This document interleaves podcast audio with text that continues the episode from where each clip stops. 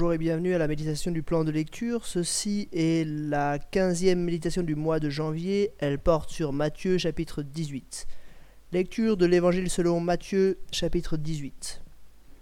À ce moment-là, les disciples s'approchèrent de Jésus et dirent Qui donc est le plus grand dans le royaume des cieux? Jésus appela un petit enfant, le plaça au milieu d'eux et dit Je vous le dis en vérité, si vous ne vous convertissez pas et si vous ne devenez pas comme les petits enfants, vous n'entrerez pas dans le royaume des cieux. C'est pourquoi celui qui se rendra humble comme ce petit enfant sera le plus grand dans le royaume des cieux. Et celui qui accueille en mon nom un petit enfant comme celui-ci m'accueille moi-même.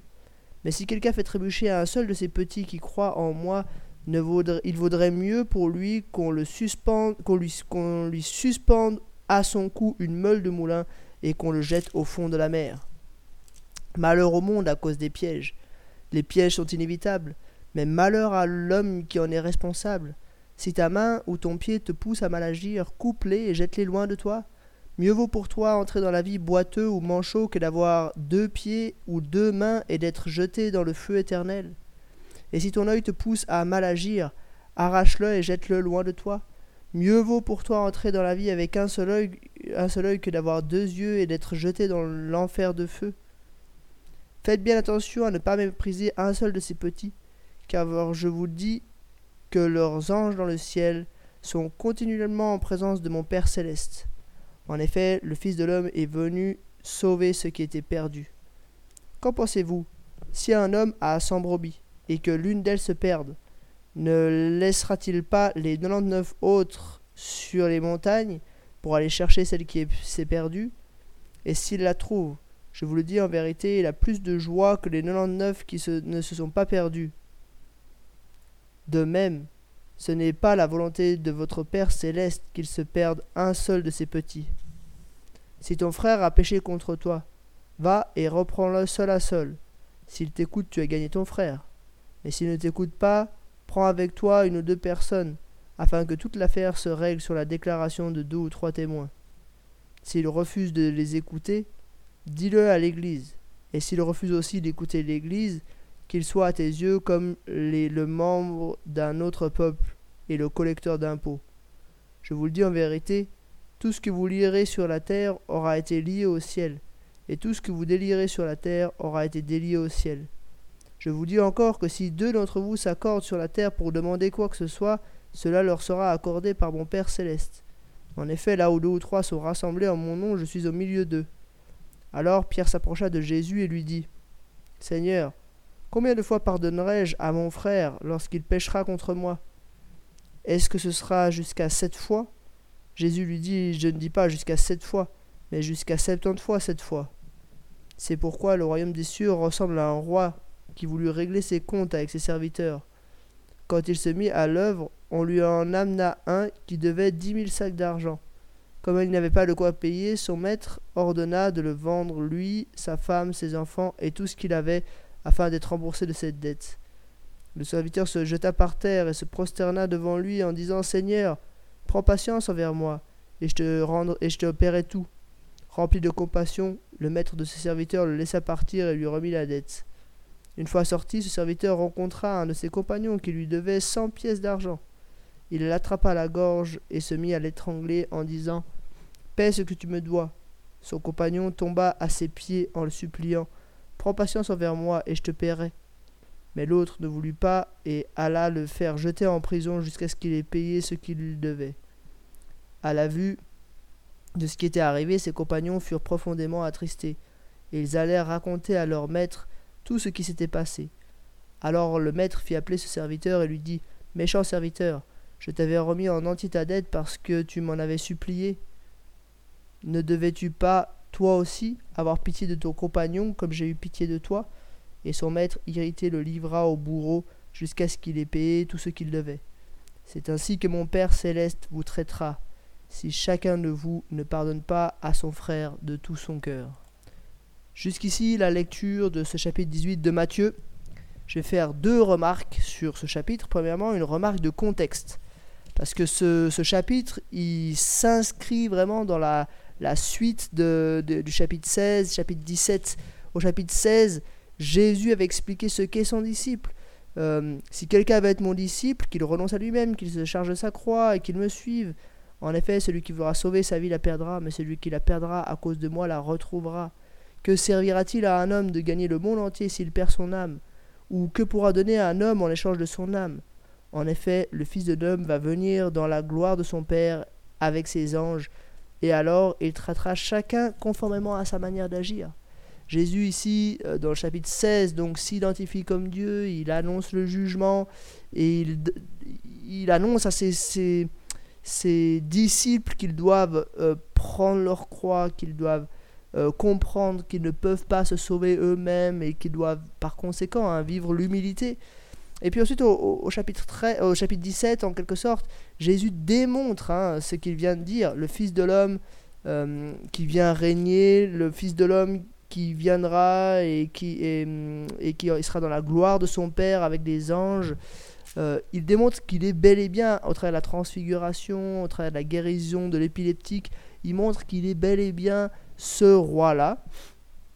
Et puis au chapitre 18, on passe à un, moment un peu plus développé, où euh, Jésus développe, voilà, comment devrait vivre un disciple. Euh, et là, on arrive à la deuxième remarque un petit peu les, éléments qui sont dans ce chapitre même. Euh, il y a deux, grands volets dans ce chapitre.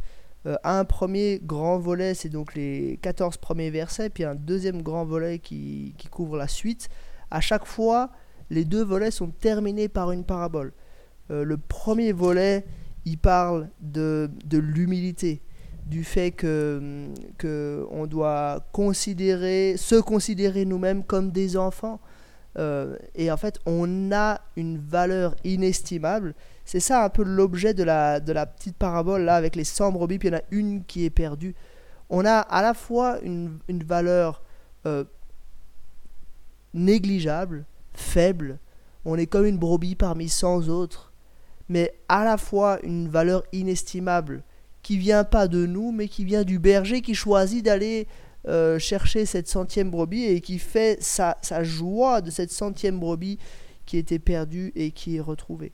Donc voilà un peu euh, comment devrait vivre le disciple de Jésus qui, qui comprend qu'il est en proie au jugement de Dieu et qu'il est sauvé par la grâce, qui prend euh, sa croix et qui suit Jésus. Voilà comment il devrait vivre. Et puis après, le, deuxième volet du, chapitre, hein, qui nous parle de, de, de, pardon, de péché, de comment gérer les, les, différends entre des personnes au sein de l'Église, mais aussi au niveau individuel.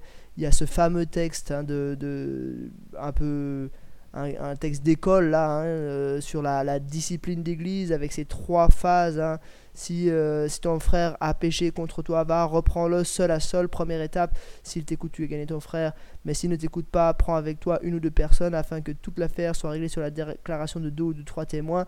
S'il refuse de les écouter, dis-le à l'église. Et s'il refuse aussi d'écouter l'église, qu'il soit à tes yeux comme le membre d'un autre peuple et le collecteur d'impôts.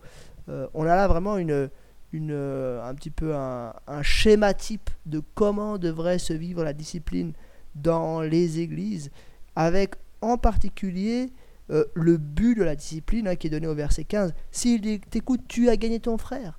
Il y a, y a, une espèce de logique de proportionnalité dans cette, euh, dans cette euh, vision de la discipline. on ne commence pas tout de suite à l'étape numéro 3, mais on commence un à un, ensuite 3, 2 ou 3 à 1, et puis ensuite avec toute l'Église. Mais le but à chaque étape, c'est ça, hein, s'il t'écoute, tu as gagné ton frère. Mais s'il persiste dans son péché, eh tu dois le considérer comme un membre d'un autre peuple et un collecteur d'impôts.